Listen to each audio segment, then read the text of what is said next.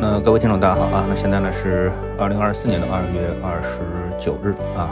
那我们看到在昨天呢，这市场呢又出现了一轮比较大的调整啊，当然这个调整呢主要是体现在。呃，微盘股上面，那这个微盘股呢，我们看到同花顺的微盘股指数呢，跌幅呢是达到了百分之九点幺二啊。你看到这个数字的时候，那么你一定知道，那昨天呢，整个这个市场呢，大部分股票呢，那就肯定是下跌的啊。那么跌成什么样子呢？我们看一下啊，呃，在昨天的早盘呢，我们看到呃，这个盘面呢还是一个红盘啊，上涨的。那么这个时候呢，大概。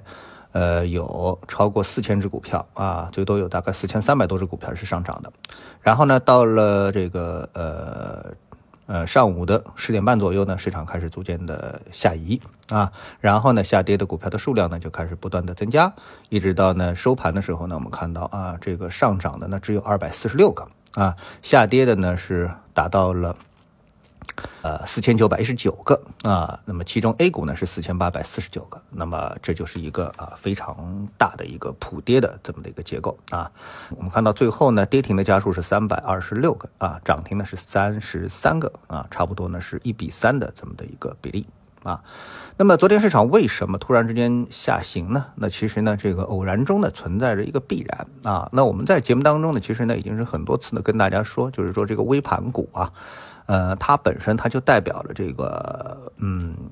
不好的业绩，对吧？是没有业绩支撑的这么的一批股票啊。那么，所以呢，这批股票呢，从投资价值上来说的话呢，整整体上可以说是非常非常啊低的。然后呢，这一波的上涨，呃，或者说逼空的行情啊，连续是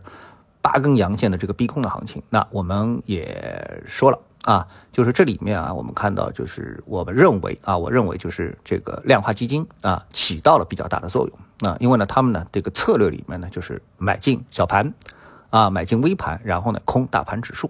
啊，那么这个过程当中呢，呃，使得这个微盘股呢是获得了大量资金的这个支持，我觉得这是一个其中啊非常重要的这个逻辑啊。但后来呢，我们看到啊，随着这个时间的推移啊，特别是在昨天，其实呢就突然之间啊出了这么一个消息。当然，这个消息呢，呃，应该说啊，在技术和基本面双方面呢，就是一个压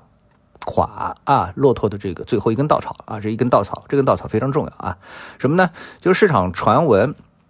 当然，最后应该说也是证实了啊，基本上可能应该是证实了，就是，呃，一个呢是只允许自营的资金在进行运作，就是这个两则关于 DMA 的消息啊，也就是量化中性量化的这么的一个一个呃要运作的一个消息啊。然后呢，募集的资金呢要逐步的清退啊，合约到期之后呢不能再续啊，这个就非常可怕了，就是募集的资金逐步清退，就是要把这一批的这个量化啊从这个市场当中赶出去啊，这个就很可怕了。啊，另外一个呢，杠杆不能超过一比一，那么这个呢也是啊，降低这个就是供给啊市场的这个供给啊，所以呢这样一算的话，那整个的这个市场的资金啊，实际上啊，就是对于微盘股而言啊，这个看好微盘股，也就是通过量化来看好微盘股的这批资金啊，因为政策的原因，必须从这个市场当中啊退出啊，必须退出，这七个其实就是一个非常大的一个利空，其实而且是对一个对微盘股的一个啊巨大的一个利空。啊，所以呢，呃，不管是政策啊，还是这个，就是呃，我们说本身这个微盘股它的一个基本面啊，以及这个上涨之后啊所出现的一个技术性的一个压力啊，那么都决定了这个板块啊它的一个风险是非常大啊，这是第一。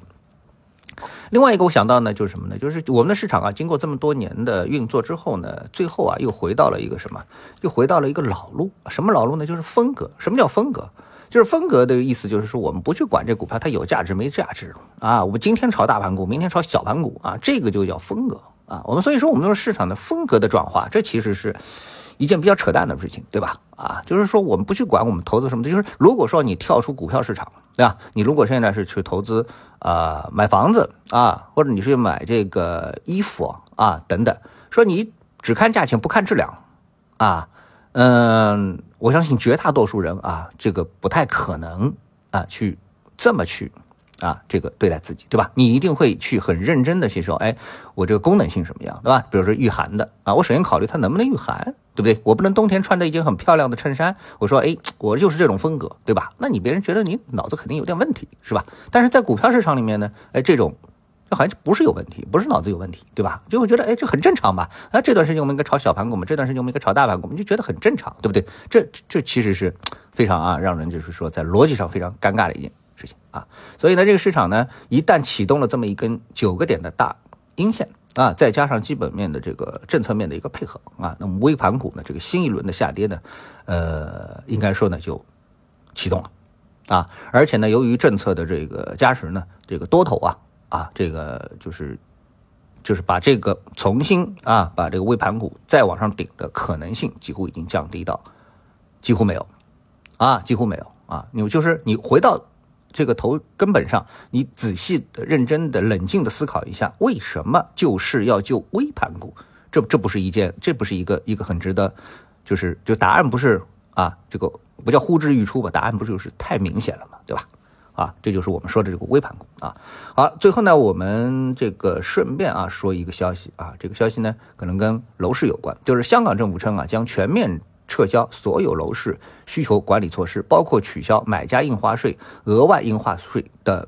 啊。那么据统计呢，这个二零呃可能是就自前面一个高点啊，这个香港的呃楼市啊，它的一个下跌的幅度大概达到了百分之二十三。啊，当然我们知道，就是那个大陆的现在的这个房地产的跌幅啊，百分之二十多是大家普遍认可的一个跌幅啊。所以呢，应该说，呃，当整体上都显示出房地产的一个呃政策面的一个宽松的时候，实际上也就意味着这个市场啊，它的一个方向可能就没有这么美妙了啊。呃，我想呢，这个呢。呃，如果说啊，不管你是刚需还是投资，那么像这种消息呢，还是值得跟踪一下啊。好，谢谢各位收听，我们下次的节目时间再见。